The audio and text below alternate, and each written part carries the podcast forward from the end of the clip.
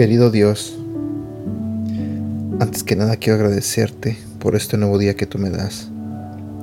Señor, quiero pedirte que abras el corazón y la mente de las personas que están escuchando este audio en este momento.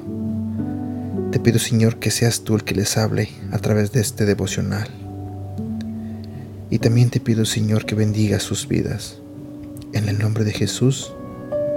Amén.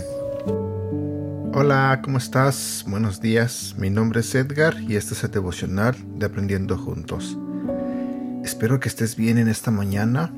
Espero que estés teniendo un feliz inicio de semana. El día de hoy vamos a hablar de un tema que se titula Trabaja y ora. La Biblia nos dice en el libro de Nehemías, capítulo 4, versículo del 7 al 9.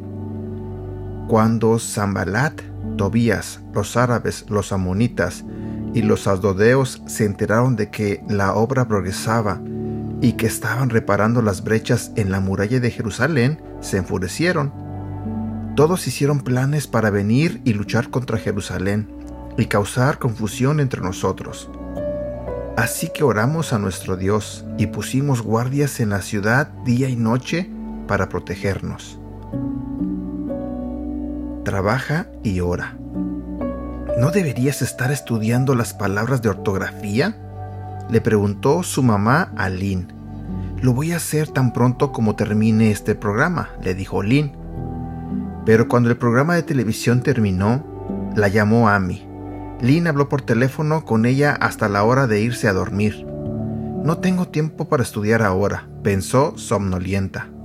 Tendré que pedirle al Señor que me ayude.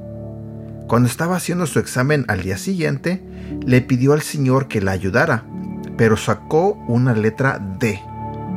¿No dice la Biblia que si nos falta sabiduría se la tenemos que pedir a Dios? Le preguntó a su mamá esa tarde. Entonces sonó el teléfono. Era Amy. Le dijo Lynn a su mamá cuando regresó a su lado. ¿Puedo ir al centro con ella? ¿Me puedes dar dinero para comprar un candado para mi casillero? A muchos niños les están robando cosas en la escuela. Qué lástima que suceda eso, le dijo su mamá. Pero tengo una idea. ¿Por qué no oras sobre eso? Pídele al Señor que proteja tus cosas. Mamá, exclamó Lynn, es bueno orar sobre eso, pero también tiene sentido protegerlas con el candado. ¿No sería cierto eso también en lo que respecta a tu ortografía? le preguntó su mamá. No estudiaste, pero esperabas que Dios te ayudara a recordar cosas que nunca aprendiste. Lynn sintió vergüenza. Sé que eso es verdad, admitió avergonzada. De ahora en adelante voy a estudiar mucho, y entonces sé que Dios me ayudará. Reflexiona sobre esto. ¿Y tú? ¿Oras acerca del trabajo que haces? ¿Acerca de tus compañeros que necesitan conocer al Señor? ¿Oras por ellos? La oración es muy importante, pero es solo parte de la batalla.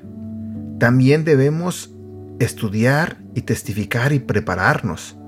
Cuando estaban construyendo la muralla de Jerusalén, el pueblo de Dios oró y colocó guardias en el lugar para vigilar si el enemigo los atacaba. Jesús les dijo a sus discípulos que vigilaran y oraran. Nosotros también debemos orar y también debemos trabajar.